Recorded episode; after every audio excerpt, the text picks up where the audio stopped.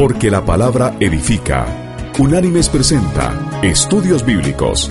El presente estudio en su versión escrita puede ser descargado del sitio www.unánimes.org. A continuación, el estudio de hoy. El estudio de hoy se llama Vida en Cristo. Mucha gente se pregunta qué implicaciones tiene ser creyente. Algunos hasta condicionan su profesión de fe a que convertirse en cristiano no necesariamente quiere decir que deben asistir a una iglesia evangélica, ni levantar las manos, aplaudir o hacer demostraciones públicas de su fe. Se nos olvida que el Señor nos enseñó a que la suya es una religión del corazón. Él desea relacionarse con nosotros de forma íntima y personal, y lo que menos le importa son nuestras demostraciones públicas. Al Señor le interesa más nuestras intenciones y motivaciones que nuestras obras. El presente estudio pretende aclarar este punto. Entonces cabe preguntarnos, ¿qué significa vida en Cristo? La escritura nos lleva a concluir que es vivir en el Espíritu, es dar fruto porque cumplimos con los mandamientos de Jesucristo por testimonio de su Espíritu. El Espíritu nos hace cumplir con los nuevos mandamientos. Adoramos a Dios sobre todas las cosas y como resultado del amor a Dios, amamos al prójimo como a nosotros mismos.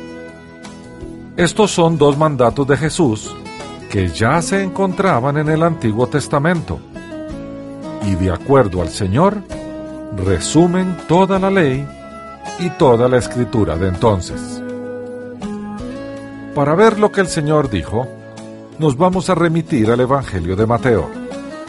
Allí vamos a ir al capítulo 22 y vamos a leer desde el versículo 37 hasta el versículo 40, cuando un intérprete de la ley le preguntó al Señor, ¿cuál es el gran mandamiento en la ley? y leemos la respuesta del Señor en el texto.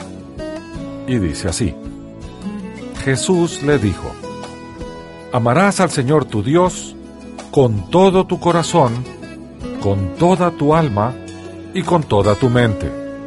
Este es el primero y grande mandamiento. Y el segundo es semejante. Amarás a tu prójimo como a ti mismo. De estos dos mandamientos dependen toda la ley y los profetas. Fin de la cita. Nosotros los creyentes nos distinguimos de los demás porque hemos sido llamados a ser diferentes. Nos preguntamos, ¿cómo distinguir a un verdadero cristiano? Para responder a esta pregunta, hay que recurrir al Sermón del Monte, a esa pieza de la Escritura donde Jesús detalla el modelo que debemos seguir sus discípulos. Allí en el Evangelio de Mateo, en el capítulo 7, versículos del 15 al 20, el Señor nos dice, Guardaos de los falsos profetas, que vienen a vosotros vestidos de ovejas, pero por dentro son lobos rapaces. Por sus frutos los conoceréis. ¿Acaso se recogen uvas de los espinos o higos de los abrojos? Así, todo buen árbol da buenos frutos, pero el árbol malo da frutos malos. No puede el buen árbol dar malos frutos, ni el árbol malo dar frutos buenos. Todo árbol que no da buen fruto es cortado y echado en el fuego. Así que, por sus frutos los conoceréis. Fin de la cita. Siendo así, debemos cuestionarnos sobre nuestros frutos y preguntarnos ampliamente cuáles son los deberes cristianos. Porque ser creyente es un privilegio y todo privilegio trae consigo responsabilidades y deberes. Las escrituras detallan nuestros deberes de forma exhaustiva, tanto en el Sermón del Monte, capítulos 5, 6 y 7 del Evangelio de Mateo, como en la carta de Pablo dirigida a la iglesia en Roma, se detallan tales deberes. Y vamos a leer de esta carta, de la enviada por el apóstol a los creyentes en Roma. Allí vamos a ir al capítulo 12 y vamos a leer desde el versículo 1 hasta el versículo 21, que dice, Por lo tanto, hermanos, os ruego por las misericordias de Dios, que presentéis vuestros cuerpos como sacrificio vivo, santo, agradable a Dios, que es vuestro verdadero culto. No os conforméis a este mundo, sino transformaos por medio de la renovación de vuestro entendimiento para que comprobéis cuál es la buena voluntad de Dios, agradable y perfecta. Digo pues, por la gracia que me es dada, a cada cual que está entre vosotros, que no tenga más alto concepto de sí que el que debe tener, sino que piense de sí con cordura, conforme a la medida de fe que Dios repartió a cada uno. De la manera que en un cuerpo tenemos muchos miembros, pero no todos los miembros tienen la misma función, así nosotros, siendo muchos, somos un cuerpo en Cristo, y todos los miembros los unos de los otros. Tenemos pues diferentes dones, según la gracia que nos es dada. El que tiene el don de profecía, úselo conforme a la medida de la fe. El de servicio en servir el que enseña en la enseñanza, el que exhorta en la exhortación, el que reparte con generosidad, el que preside con solicitud, el que hace misericordia con alegría. El amor sea sin fingimiento, aborreced lo malo y seguid lo bueno. Amaos los unos a los otros con amor fraternal. En cuanto a honra, prefiriéndoos los unos a los otros.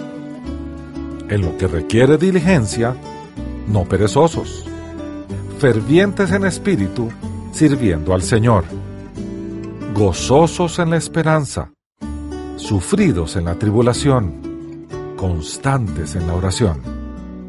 Compartid las necesidades de los santos y practicad la hospitalidad. Bendecid a los que os persiguen Bendecid y no maldigáis. Gozaos con los que se gozan. Llorad con los que lloran. Unánimes entre vosotros. No seáis altivos, sino asociaos con los humildes. No seáis sabios en vuestra propia opinión. No paguéis a nadie mal por mal. Procurad lo bueno delante de todos los hombres. Si es posible, en cuanto dependa de vosotros, estad en paz con todos los hombres. No os venguéis vosotros mismos, amados míos, sino dejad lugar a la ira de Dios, porque escrito está, Mía es la venganza, yo pagaré, dice el Señor. Así que, si tu enemigo tiene hambre, dale de comer.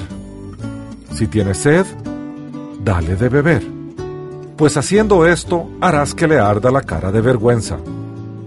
No seas vencido de lo malo, sino vence con el bien el mal. Fin de la cita. Y en la misma carta enviada por el apóstol a Roma, esta vez en el capítulo 13, desde el versículo 1 hasta el 14, él amplía las responsabilidades de los creyentes.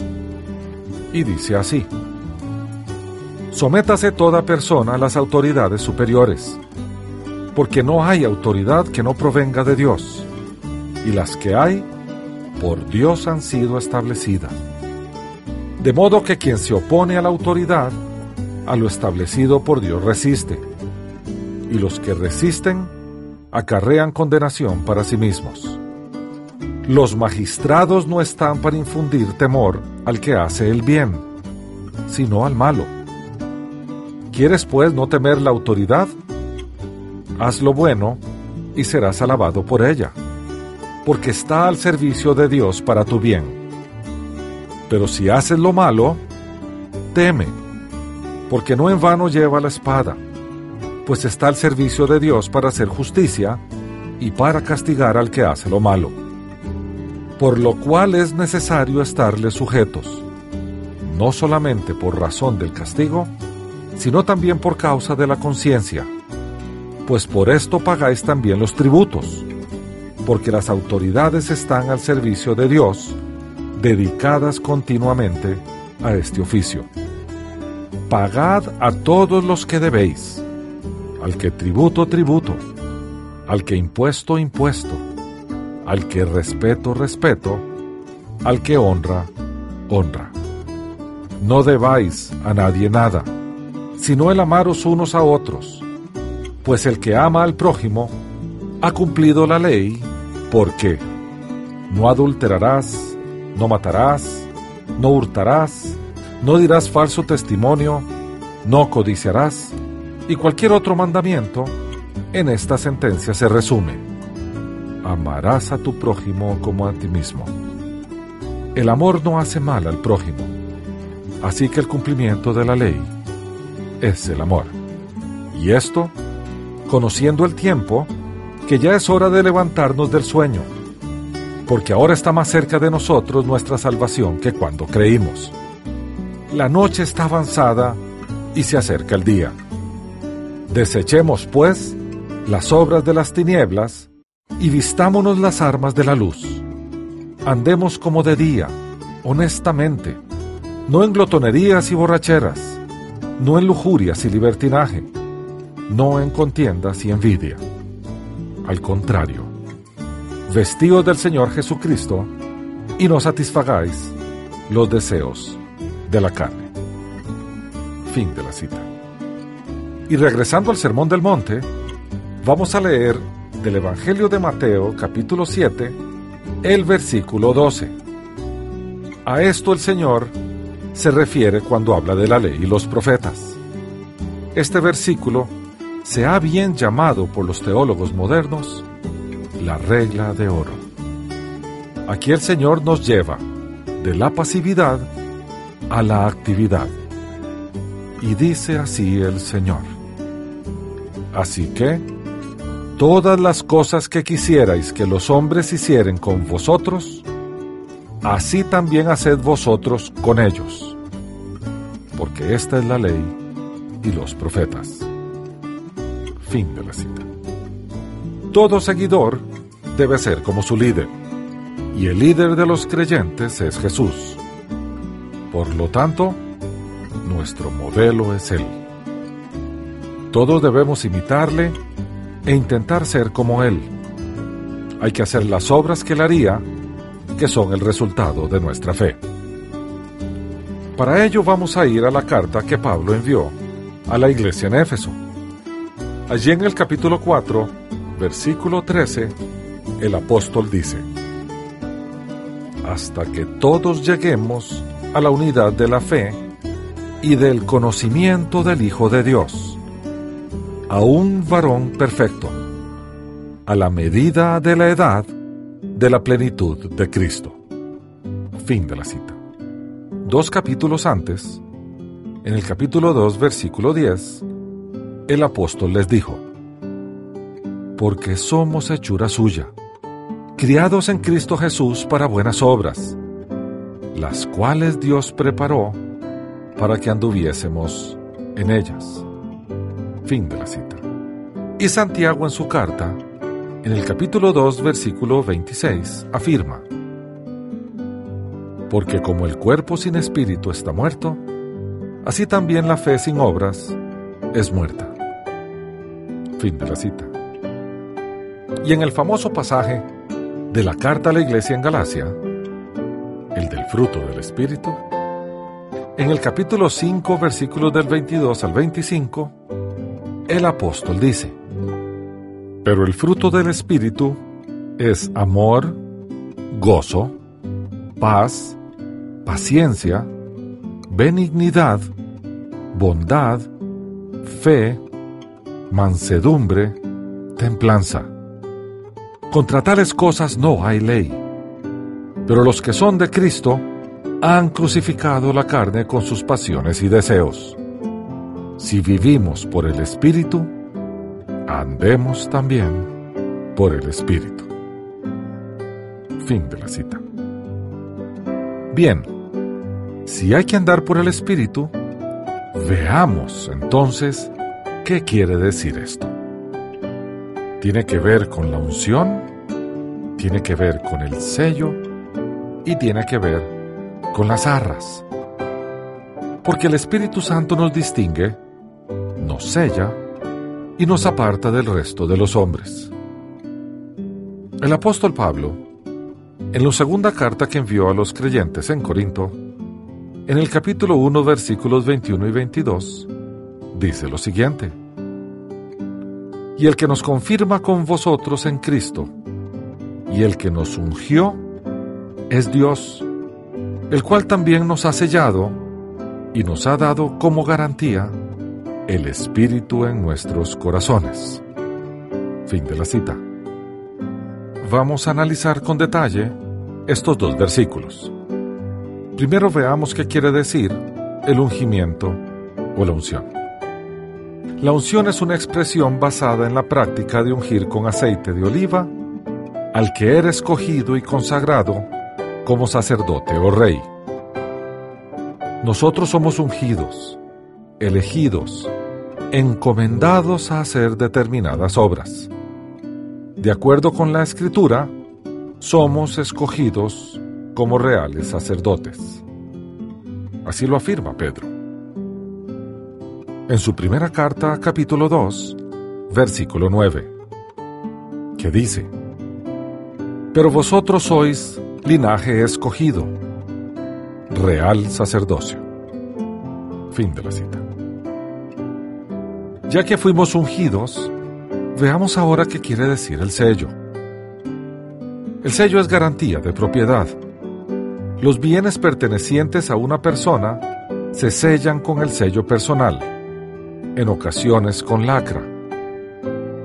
Quiere decir el sello, sellados como suyos.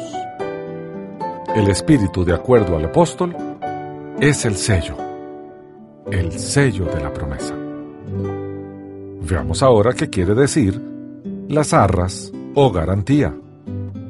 Estas son el pago anticipado de un convenio celebrado.